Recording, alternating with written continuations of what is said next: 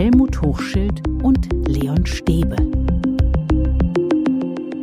Herzlich willkommen, da sind wir wieder und wir sind Helmut und Leon. Hallo Helmut. Hallo Leon, hallo liebe Hörerinnen und Hörer. Es geht heute um die Demokratie über die wir heute reden wollen, weil wir über Wahlen sprechen, über möglicherweise eine neue Regierung, über Koalitionsverhandlungen, darüber, dass jeder Mensch eine Stimme hat, dass es sich lohnt, für die Demokratie zu streiten. Immer mehr Nichtwähler, über die reden wir auch. Dass wir Kompromisse machen müssen, darüber, dass wir Argumente austauschen, so mhm. wie in diesem Podcast. Über Polarisierung in unserer Gesellschaft, äh, fehlende Streitkultur. Und deshalb sollte Demokratiebildung natürlich zentraler Bestandteil der Schule sein. Und wir hören schon wieder raus in deiner Aussage sollte. Ist es Muss nicht. eigentlich auch, wie auch immer. Die traditionelle Schule heute ist viel zu wenig. Würdest du sagen, wir vernachlässigen das ein wenig? Also, oder es geht vielleicht ein wenig unter, weil wir anderes noch schaffen wollen und dass wir da, ja, Demokratiebildung so ein bisschen hinten rüberfallen lassen? Nein, nein, nein, nein. Es steht im Rahmenlehrplan und in der Sozialkunde gibt es tolle Bücher, die dann auf äh, Seite 250 bis 280 äh, 30 mhm. Seiten haben zur äh, Struktur unseres Staates, äh, zur Gewaltenteilung und ähnliches. Äh, wir nehmen auch mal das Grundgesetz dann vor. Nein, nein, das muss reichen. Ich hoffe, man hat in meiner Stimme gehört, dass es das aber teilweise ist und das ist das, was mich am meisten nervt. Äh, wir haben bunte Plakate hier zu hängen in dieser Stadt gerade, und das findet ja in allen Kreisen immer wieder mal statt, wenn Wahlen sind, die haben wir alle regelmäßig. Diese bunten Plakate werden von den kleinen Kindern, die in die erste Klasse gehen, genauso wahrgenommen wie von den Jugendlichen, die in die zehnte Klasse gehen. Und wenn es gerade nicht passt, weil wir gerade die Klassenarbeiten vorher äh, haben, thematisieren wir sie nicht. Das ist ein Teil des Mangels. Und ich denke, immer wenn es Wahlen gibt irgendwo, dann haben wir die gefälligst auch zu thematisieren. Aber es gibt noch einen viel wichtigeren Teil, auf den wir vielleicht später erst kommen. Na, jetzt bin ich ja mal gespannt. du spannst mich auf die Folter. Ja, so ein Spannungsbogen muss schon sein, vor allem bei so einem trockenen Thema wie Demokratie und Politik vielleicht. Wir sprechen heute über drei Ebenen. Erstens über die Bildung über Demokratie, zweitens über die Bildung durch Demokratie und drittens über Bildung für Demokratie. Und jetzt machen wir mit dem Podcast mal 20 Sekunden Pause und jetzt macht ihr euch mal, liebe Hörerinnen und Hörer, Gedanken, was der Leon mit diesen drei Ebenen meint. Aber ihr habt ja auch die Pausentaste. Wir reden vielleicht doch lieber weiter, oder Leon? Genau, lass uns mal mit dem ersten Punkt beginnen. Ähm, wir stehen jetzt, wo wir das aufnehmen, hier vor einer Wahl, vor einer Bundestagswahl, in Berlin auch vor der Wahl zum Abgeordnetenhaus und du sagst ganz klar, das muss jetzt rein in die Schule. Wir müssen das mitdiskutieren, mitbesprechen.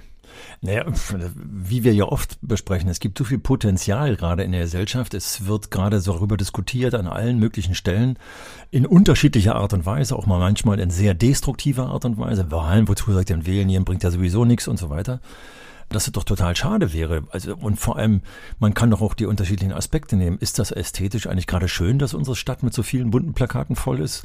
Sind die einzelnen Plakate anschaulich? Ja, nein. Was interpretiere ich äh, von die, mit diesen einzelnen Sätzen? Also da steckt so viel sprachliche, ästhetische, äh, tolle drin, dass es total schade wäre, wenn wir das vernachlässigen würden. Und das gehört zum Alltag. Und wie bringe ich das rein? Wie bringe ich eine Bundestagswahl in den Unterricht? Naja, erstmal, dass man die Wahrnehmung der Schülerinnen und Schüler, und zwar eher in welchem Alter, dass man sie aktiviert und sagt so, was, was findet da eigentlich statt? Also Fragen stellen lässt. Wissen die Kinder, was da mit diesen bunten Plakaten los ist? Was wollen sie wissen? Also das, was wir immer wieder anzetteln, nicht von uns aus sagen, so wir thematisieren jetzt die Bundestagswahl, sondern, sag mal, was sagen euch diese Plakate eigentlich? Und dann ganz bunt. Also bunt im doppelten Sinne des Wortes. Was löst das in den Kinder- oder jugendlichen Gehirnen aus? Abschreckung? Damit will ich gar nichts zu tun haben. Politik ist ein schmutziges Geschäft und so. Oder auch ich finde es toll, da kann ich meine Spraydose raus, ne, raufnehmen und kann noch ein Bärtchen ranmalen oder was weiß ich auch immer. Also da ist so viel drin, dass es total blöd wäre, wenn wir es verschenken wenn ich das so sagen darf, du hast ja schon einige Bundestagswahlen erlebt. ja. Wie hast du das denn in, in den Unterricht reingebracht? Also wie hast du das konkret gemacht? Äh, also unter anderem bin ich äh, ein aktiver Wähler, der noch keine Wahl verpasst hat, äh, ob das der Asta in der Uni war oder was weiß ich. Also tatsächlich steht dazu, dass ich denke, also diese Stimme, die ich habe, die will ich nicht verschenken. So. Das heißt, ich bin immer, wenn ich meine Wahlunterlagen bekommen habe, für mir den Aufruf, wo ich dann wählen gehe, habe ich mir mal überlegt, Mensch, wie kann ich es denn für die Jugendlichen konkret machen? Ich habe ja Klasse 7 bis 10 unterrichtet also sozusagen die Pubertären, die Vorwähler, die noch nicht wählen dürfen, aber, aber wie machen wir es praktisch? Also bin dann ins Wahlamt gegangen und habe festgestellt, dass ich gar keine Briefwahl seit Jahrzehnten gemacht habe, sondern ich konnte im Wahlamt sofort meine Wahlunterlagen abgreifen, ausfüllen und sofort in die Urne stecken. Und als ich das gemacht habe, habe ich natürlich gefragt, äh, kriege ich so einen Wahlschein bitte mal ausgehändigt, dass ich im Unterricht den thematisieren kann. Ich habe also einen echten Wahlschein bekommen. Da hat der dann seinen Eddingstift genommen, hat einmal quer drüber einen Strich gemacht und hat, was weiß ich, Kopie oder äh, ungültig oder irgendwas draufgeschrieben. Aber dieser Wahlschein war noch so toll zu erkennen, dass ich dieses echte Ding erstmal an die Tafel gehängt habe und dann Kopien davon an die Schülerinnen und Schüler verteilt haben. Und wer dann da mal in aller Ruhe demnächst in der Wahlurne mal raufguckt, da steht ja so viel an Info drauf, an Listenplätzen, an Namen, unbekannter Namen, an absurden Parteinamen und, und, und, dass das ganz viel Diskussionen und viele Fragen aufgeworfen hat. Wie haben die Kids darauf reagiert, als du das an die Tafel gepinnt hast? Äh, wo haben Sie denn das hier? Die Wahlen sind doch erst in drei Wochen. Äh, kriegt man sowas schon aus hier? Kriege ich das auch? Äh, wenn ich das meinen Eltern erzähle, dass sie den Wahlzettel hier schon haben, kann man damit Wahlen fälschen? Also das waren nur einige von den Fragen, äh, die mir einfallen. Äh, also die waren total überrascht, dass so mal so ein, so ein Ding hängt. Und letztendlich sind auch ganz viele am Ende der Stunde, weil ich ja nur Kopien dann verteilt habe, an die Tafel gegangen und wollten das Ding mal in die Hand nehmen. Also es hatte einen Aufforderungscharakter par excellence. Also den zu verschenken wäre echt blöd gewesen. Jetzt kann man das natürlich sehr abstrakt machen, dass du den Wahlzettel mitnimmst in den Unterricht, zeigt, dass es dann schon ja haptisch ist. Also ich kann etwas anfassen, ich kann etwas angucken. Äh, man sieht, man kann Parteien wählen, man kann KandidatInnen wählen, man kann dann auch das Grundgesetz durchforsten, man kann erklären, was ein Parlament macht. Äh, die Frage ist, was kommt bei den Kids überhaupt an? Ich kann ein tolles Beispiel von einem Kollegen erzählen, der inzwischen äh, in einer, im Vorbereitungsdienst in der Ausbildung ist, aber früher an meiner Schule unterrichtet hat. Nein, nicht an meiner, sondern an der Schule, in der ich Schulleiter war. Der hat immer die wildesten äh, Sachen gemacht. Der konnte keinen Frontalunterricht, deswegen hat er in Gruppen eingeteilt und alle möglichen dollen Sachen gemacht. Also, der fing damit an, dass er das Thema Wahlen thematisiert hat und sagte, fragt doch mal bitte zu Hause, ob eure Eltern wählen gehen. Fragt sie auch, was sie wählen. Das, was sie wählen, müsst ihr mir aber nicht weitergeben, ob sie gehen. Also ich weiß noch, dass der damals erzählte, dass äh, wir waren eine Berliner Hauptschule, sozial problematisches Gebiet, dass äh, weniger als 50 Prozent der Eltern überhaupt zur Wahl gehen wollten. Und dann thematisierte er die Wahlen in der Klasse, äh, teilte die in Gruppen ein und schickte die tatsächlich zu Politikerterminen, schickte sie zur Bürgermeisterin des Bezirks, schickte sie zum Wahlkreiskandidaten des Bezirks. Und ich habe die Hände beim Kopf zusammengeschlagen. Unsere Neuntklässler waren das damals. Die postpubertären Großschnauzen gehen jetzt dazu fünf zu diesen Politikern. Ach du lieber Gott, ich saß in meinem Schulleiterbüro und erwartete. Und tatsächlich eines Freitags um 14, 15 Uhr rief tatsächlich der Wahlkreiskandidat an und sagte, und ich dachte schon, ach du lieber Gott, Freitag die Schule war leer, unsere Schüler sind noch beim Wahlkreis. Was passiert jetzt gerade? Ich wollte nur sagen, die Diskussion war so ausführlich, die wir geführt haben. Es hat so einen Spaß gemacht, dass ich die erst gerade jetzt weggelassen haben. Die werden also zu spät in die Schule kommen oder zu spät nach Hause kommen. Ich wollte nur mitteilen, dass es nicht an den Jugendlichen gab. Hm. Also, dieses Beispiel zeigte, dass äh, da die Jugendlichen, von denen ich dachte, die werden nur Chaos verbreiten und dämlich quatschen, haben den Wahlkreiskandidaten animiert, äh, mit denen äh, über Gott und die Welt zu sprechen. Interessanterweise habe ich mir dann mal angehört auf der nächsten Hofpause am Montag danach, weil ich im Unterricht selbst nicht drin war, was dann da besprochen wurde und ob sie deswegen jetzt die Partei dieses Kandidaten wählen. Nein, aber der hat ihnen nochmal erklärt, was wie sein Arbeitstag eigentlich aussieht und was er überhaupt macht. Und die hatten immer eine Idee, dass die Politiker alle nur faul sind und, und sowieso nichts tun. Und er hat mal so einen Arbeitstag beschrieben. Also es ging gar nicht um die Partei. Es war gar kein Wahlkampf für diesen Kandidaten, sondern wenn man so will, Wahlkampf für die die Demokratie, für das Wählen gehen.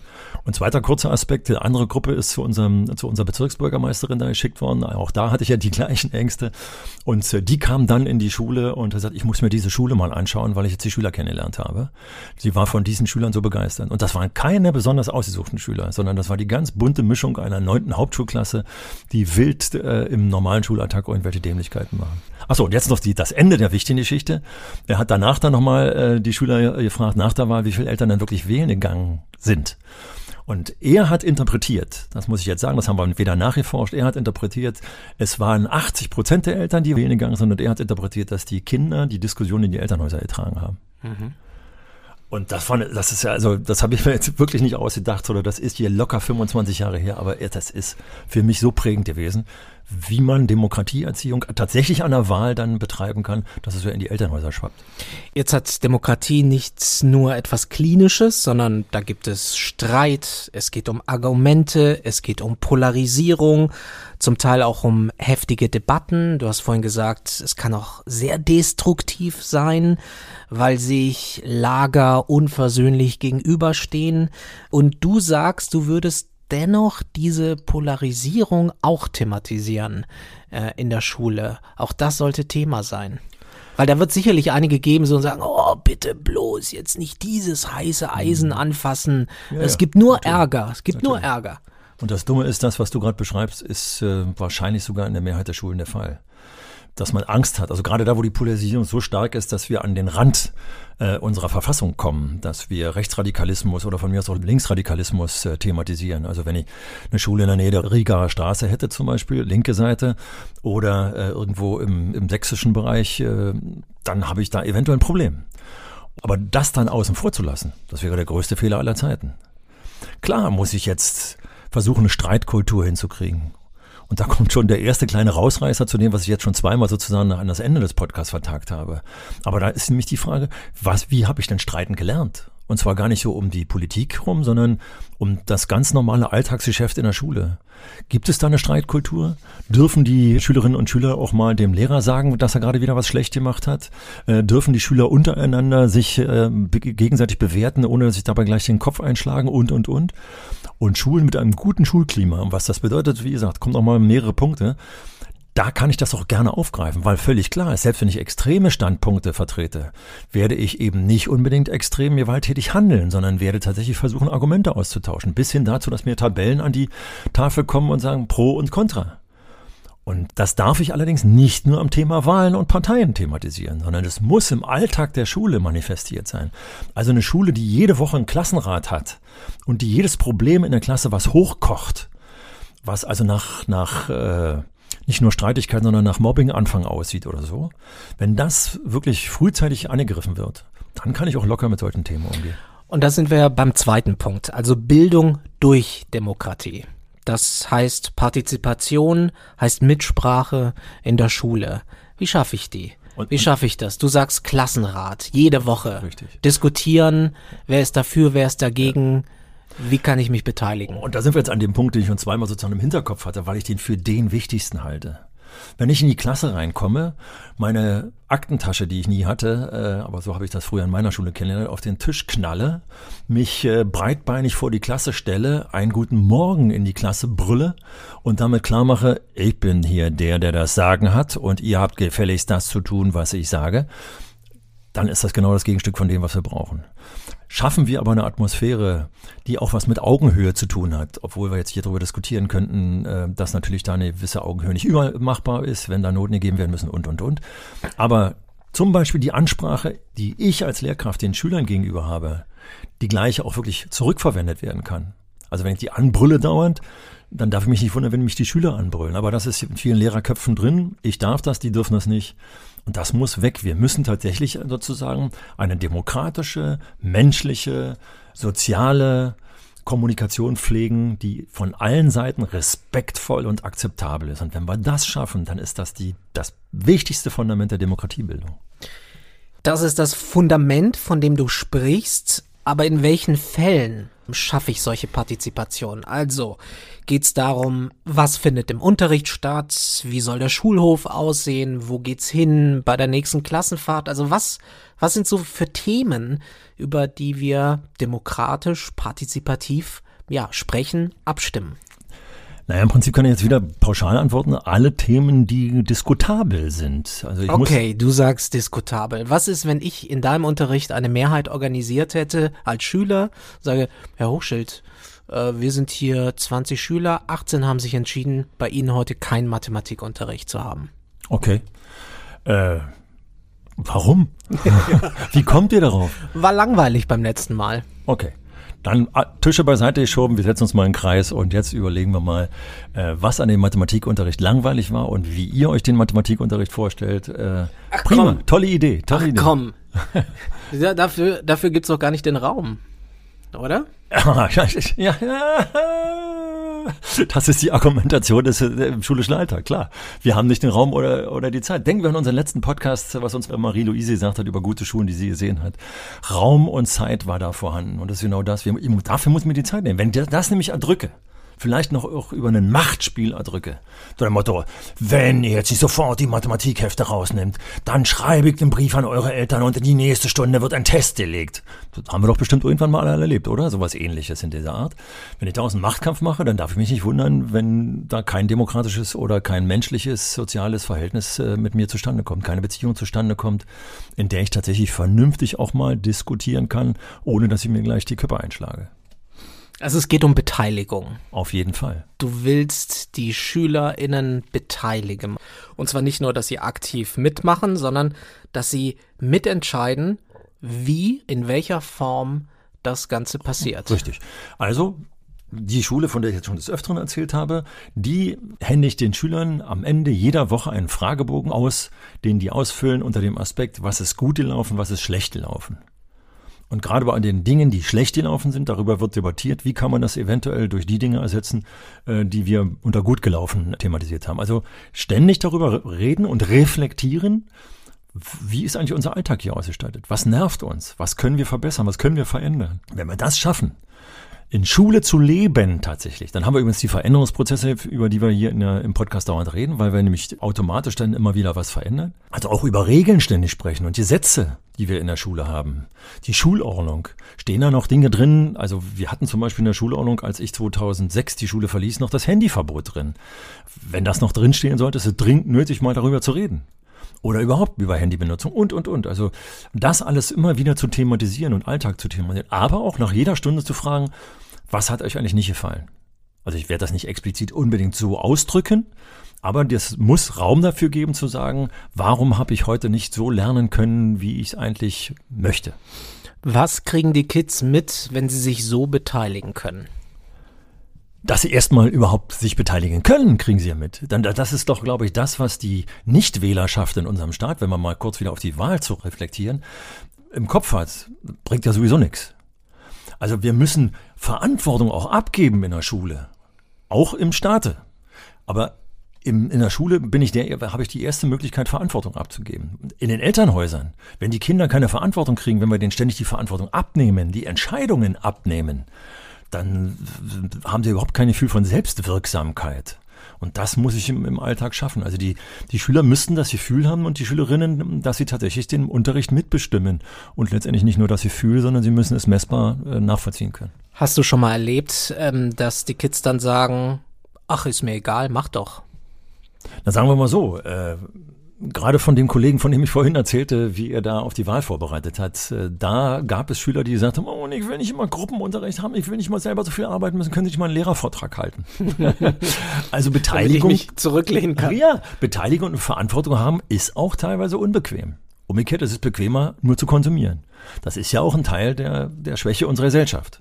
Und wenn ich dieser Schwäche in der Schule dauernd nachgebe, mal nachgeben geht, aber dauernd nachgebe, dann gehe ich den falschen Weg. Also Bildung durch Demokratie, durch Partizipation. Alles klar. Also das ist genau der Punkt, weswegen ich denke, dass in unserer Gesellschaft gerade dieser Streit ausbricht. Schule ist hier man möge mir das äh, nicht als Nestbeschmutzung abnehmen, aber mit daran schuld, weil wir viel zu wenig sozusagen die Verantwortung übergeben. Und in der Gesellschaft wiederum kriege ich es auch mit. Äh, ich will das jetzt gar nicht an der Kanzlerkandidatin der einen Partei dort thematisieren, die angeblich zu jung ist und zu wenig Erfahrung hat. Wir brauchen immer alte, am besten noch alte Männer, die viel Erfahrung haben, die dürfen dann Politik machen. Das ist der völlige Unsinn. Wir brauchen die Jugend in der Politik. Gucken wir doch Fridays for Future an. Die sind aktiv geworden und diese Aktivität kam nicht aus der Schule. Die kam, wenn wir mal auf den Nukleus auf Greta zurückgehen, äh, die kam aus der Schulverweigerung. Also letztendlich ist da auch eine gewisse Art von ähm, ja so einer kleinen Rebellion gegen die Schule, wenn die freitags nicht in die Schule gegangen sind, sondern lieber auf die Straße gegangen sind. Und diese Honig, den müssen wir saugen. Das ist nämlich Honig für unsere Gesellschaft, weil hier die Jugendlichen Verantwortung übernehmen. Da sind wir dann beim dritten Punkt. Bildung für Demokratie. Also erst wenn ich Zusammenhänge verstehe, kann ich mir auch eine Meinung bilden, kann ich mitdiskutieren. Also auch da hat ja die Schule eine Verantwortung. Ja, und äh, da gehen wir natürlich jetzt ans Eingemachte, weil das ist ja sozusagen das Übergeordnete, wenn man so will. Und für mich äh, ist ganz, ganz wichtig, dass eben die Strukturen hier auch angepasst, angefasst und angepasst werden müssen. In diesem 45-Minuten-Unterricht zum Beispiel, den wir haben, ist die Verantwortungsabgabe und Übergabe, die Mitbestimmung. Du hast vorhin so schön gefragt, ist denn dafür überhaupt der Raum und die Zeit? Da haben wir das gar nicht. Also wir müssen tatsächlich Räume und Zeiten dafür schaffen, Strukturen dafür schaffen, bis hin dafür. Und da rede ich tatsächlich aus vollem Herzen. Und ich hoffe, dass meine Kolleginnen und Kollegen, wenn sie dies hören würden, dies bestätigen würden. Ich war sozusagen hierarchisch gesehen 15 Jahre lang der Kopf einer Schule. Und wenn der Kopf diktatorisch gestrickt ist, dann ist das gesamte Klima diktatorisch gestrickt. Also das heißt, dass Leitung einer Institution oder Leitung auch einer Gesellschaft, Führung einer Gesellschaft undemokratisch gestrickt ist, dann ist automatisch, wenn wir jetzt gehen wir jetzt mal von der Schulleitung aus, das Schulklima auch davon beeinträchtigt. Also wird durch Schulleitung kooperative Schulleitung. Wir hatten eine offene Schulleitung, eine erweiterte Schulleitung, da gab es den Begriff im Schulgesetz noch gar nicht. Die Kolleginnen und Kollegen habe ich immer zu den Schulleitungssitzungen eingeladen. Das waren offene Schulleitungssitzungen. Also wir waren da absolut transparent. Und die, die, das Mitreden war tatsächlich äh, wirklich immer möglich. Umgekehrt muss ich sagen, habe ich auch manchmal das Gefühl gehabt, wenn er irgendjemand zu spät mitreden wollte, weil er vorher nie dabei war, konnte ich es auch als Argument nehmen, ihn zu bremsen. Zu sagen, pass mal auf, du hättest dabei sein können, als wir es entschieden haben, jetzt hör auf zu meckern. Also das kann man jetzt werten, wie man will, auch das gab's aber. Also kurz und knackig, die Institutionen, die Schule organisieren, äh, die um Schule herum sind, äh, die müssen eben auch demokratisch organisiert sein und partizipativ äh, laufen. Würdest du so weit gehen und sagen, wenn junge Erwachsene direkt nach der Schule sagen, ist mir doch egal, was die da oben entscheiden, ich gehe nicht zur Wahl, dass dann an der Schule etwas falsch gelaufen ist?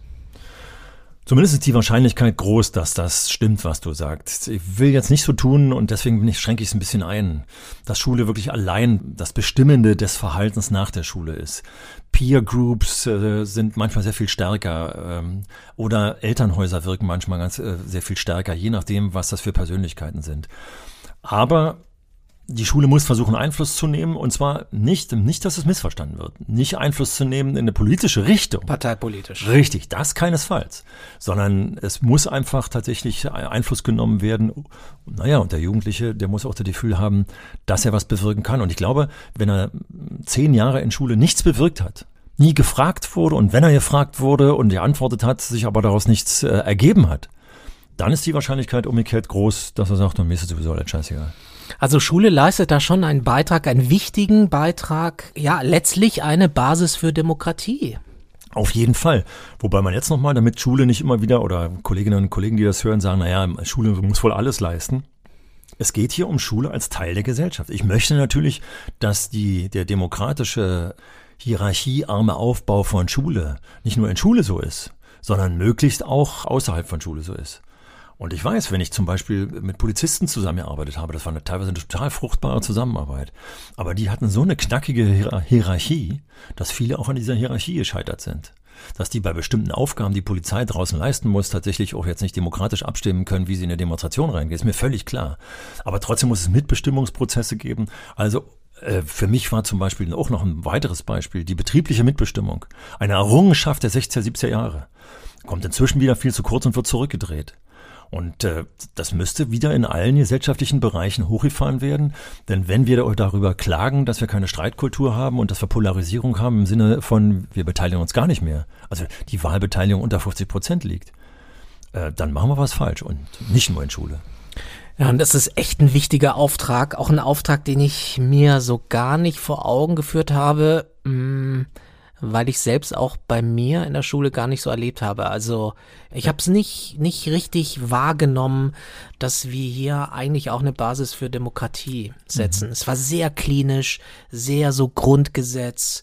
Wie war das damals, 45? Nee. Was haben sich die Verfassungsväter und Mütter gedacht und so halt sehr staubig. Also das, die Gefahr, äh, wie wir auch in unseren Podcast ja eingestiegen sind. Wie thematisiere ich Wahlen, wo? Dass man das darauf reduziert. Und ich glaube, das ist das, was ich jetzt bei dir bei, unter dem Begriff klinisch raushöre, dass es immer nur um Wahlen und Parteien geht, aber nicht um das alltägliche Leben. Und das ist genau der Punkt. Aber ansonsten möchte ich dir widersprechen. Ich möchte mal die Hörerinnen und Hörer hier in unser Studio reinholen. Wir sitzen ja neben deinem Regal, wo du mir schon das Öfteren darauf hingewiesen hast. Neben meinem staubigen Und hier in diesem Regal haben wir deine Schülerzeitung gefunden. Und wenn ich damals äh, überlege, was du da reingeschrieben hast, äh, da warst du schon doch auch schulpolitisch, äh, jetzt nicht im Sinne von, dass ihr da irgendwas ganz Bestimmtes durchgesetzt habt, aber man hat euch doch schon Raum und äh, Zeilen gelassen, oder? Ja, das stimmt. Also die hm. Schülerzeitung war ein Teil demokratischer Teilhabe und ja. wir waren sehr kritisch, was den Schulleiter anbelangt, ja. was bestimmte andere Lehrkräfte auch anbelangt. Wir waren auch ziemlich fies gegenüber einzelnen Schülern. Das muss ich rückblickend sagen, mhm. war dann nicht so schön. Wir waren auch einfach nur albern.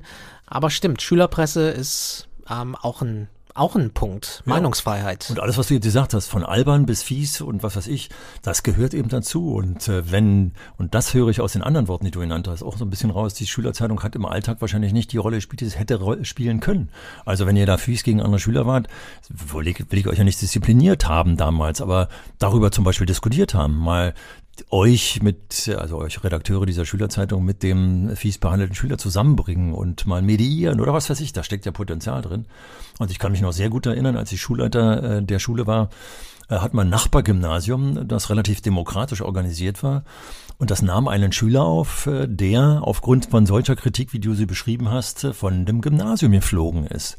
Und kam dann auf dieses äh, demokratisch organisierte Gymnasium und der ist da aufgeblüht und hat eins der besten Abiture gemacht. Und wäre beinahe, wenn er auf die, weiter auf so eine andere Schule gegangen wäre, hätte er vielleicht das Abitur gar nicht erreicht. Also da muss man mal sehen, was da auch dahinter steckt für die einzelnen Lebensläufe und nicht nur für das gesamtgesellschaftliche. Und es ist was sehr Verantwortungsvolles. Ja. Das ist ein sehr verantwortungsvoller Bereich. Da geht es jetzt nicht darum, in Algebra irgendwie den Strich von links nach rechts zu machen, äh, sondern da geht's ans Eingemachte. Und es geht um die Verfasstheit unseres Zusammenlebens. Ja, und um die Haltung, wie wir uns in der Gesellschaft begegnen. Genau. Und deswegen will ich nochmal jetzt sozusagen runterbrechen auf unseren schulischen Alltag, liebe Hörerinnen und Hörer im wahrsten Sinne des Wortes, war gerade jetzt wieder mal im Unterricht, habe gesagt zu dem äh, Kollegen, Mensch, setz dich doch mal zwischen die Schüler. Wenn da einer an der Tafel steht, setz dich doch mal zu den anderen, übernimm doch mal die Perspektive der Schüler. Geh ins Gespräch mit deinem Nachbarn, äh, der dann da sitzt, deinem Schülernachbarn in dem Fall dann. Also sich ja auf die Augenhöhe begegnen, das, das muss unsere alltägliche Kommunikation. Wenn wir das schaffen, also auch durch die Augen der, der Kinder und Jugendlichen zu gucken. Also wenn wir da einen bestimmten Spruch ablassen, sofort die Antenne ausfahren, Mensch, wie kommt der Spruch, den ich jetzt hier abgelassen hat, der von mir locker gemeint war, aber bei dem einen oder anderen Schüler an?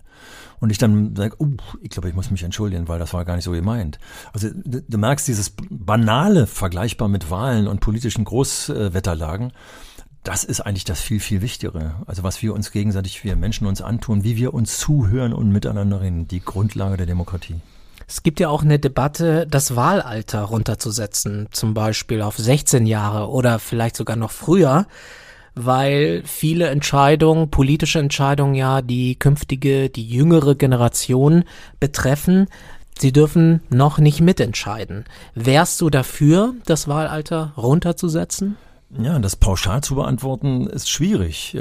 Äh, wenn ich das äh, von meinem Kollegen Marco, jetzt fällt mir der Name auch wieder ein, den ich vorhin geschildert habe, du erinnerst dich die Geschichte mit den Politikern, klar hätten die sofort in der neunten Klasse äh, auch schon wählen dürfen. In der neunten waren sie 15. Also sagen wir mal ein Jahr weiter in der zehnten Klasse 16 wählen dürfen. Die waren einfach fit dafür, weil übrigens nicht nur der Kollege sie in die Klassen geschickt hat, sondern ich habe vorhin gesagt, sein Defizit war Frontalunterricht. Das heißt also, der hat mit den Schülern auf andere Weise kommuniziert als ständig von der, von der Kanzel herab sozusagen. Also für die ja. Andererseits weiß ich, war war ich auch in Schulen, wo ein Klima, äh, ein militärisches Klima herrschte, von Hierarchie, wo die Schüler zu einem großen Prozentsatz, dann auch noch aus sozial schwachen Schichten kommend, genau die Haltung hatten, ist mir doch scheißegal. Damit würde ich dann sozusagen entweder es schaffen, dass die Nichtwählerschaft größer wird, oder es werden Wahlentscheidungen getroffen, die absurd sind und nicht durchdacht sind. und dann vielleicht auch extrem sind. Also von daher, wenn wir es schaffen würden, dass die Schule so funktioniert, wie wir es hier im Podcast äh, thematisiert haben, dann würde ich auf jeden Fall Ja sagen. Dann würde ich sogar auf die Idee kommen, wir haben bei uns in der Verfassung äh, die Religionsmündigkeit ab 14 äh, festgeschrieben. Wir haben äh, die Strafmündigkeit ab 14 festgeschrieben. Dann könnte, wenn Schule so funktionieren würde, dann könnte man auch glatt über 14 diskutieren. Das heißt, du würdest schon sagen, Schule müsste dafür erst die Grundlage schaffen. Ja, ne? ja vielleicht ist hier ist die Frage nach dem nach der Henne oder dem Ei äh, wieder jetzt. Vielleicht, wenn wir es denn schaffen würden, zu sagen, okay, wir entscheiden jetzt oder die Politik entscheidet, dass ab äh, was weiß ich 2024 äh, die 16-Jährigen wählen dürfen. Vielleicht werden dann Lehrerinnen und Lehrer wach und werden sagen, oh, jetzt muss ich die aber fit machen dafür, dass sie wirklich was Vernünftiges wählen. Vernünftig im Sinne von begründet, nicht etwa äh, von was weiß ich meinen Parteigedanken entsprechend. Unser Appell lautet auf jeden Fall, geht wählen. Geht zur Wahl, nutzt eure Chance, eure Stimme abzugeben und über die Wahl zu reden. Schule kann mehr. Das ist ein Podcast, den gibt es alle zwei Wochen. Bei Spotify, bei Apple und über alle anderen Apps könnt ihr uns abonnieren. Darüber freuen wir uns sehr. Schreibt uns gern eure Meinung. Was sagt ihr auch vielleicht gerade zu dem letzten Punkt? Wahlalter, das würde uns interessieren. Schreibt uns eine Mail an info at schule-kann-mehr.de und in zwei Wochen, lieber Helmut, hören wir uns dann wieder. Richtig. Und äh, dann nicht nur wählen gehen, sondern mindestens so wichtig, bis in zwei Wochen lebt die Demokratie. Dabei viel Erfolg und bis zum nächsten Mal. Tschüss.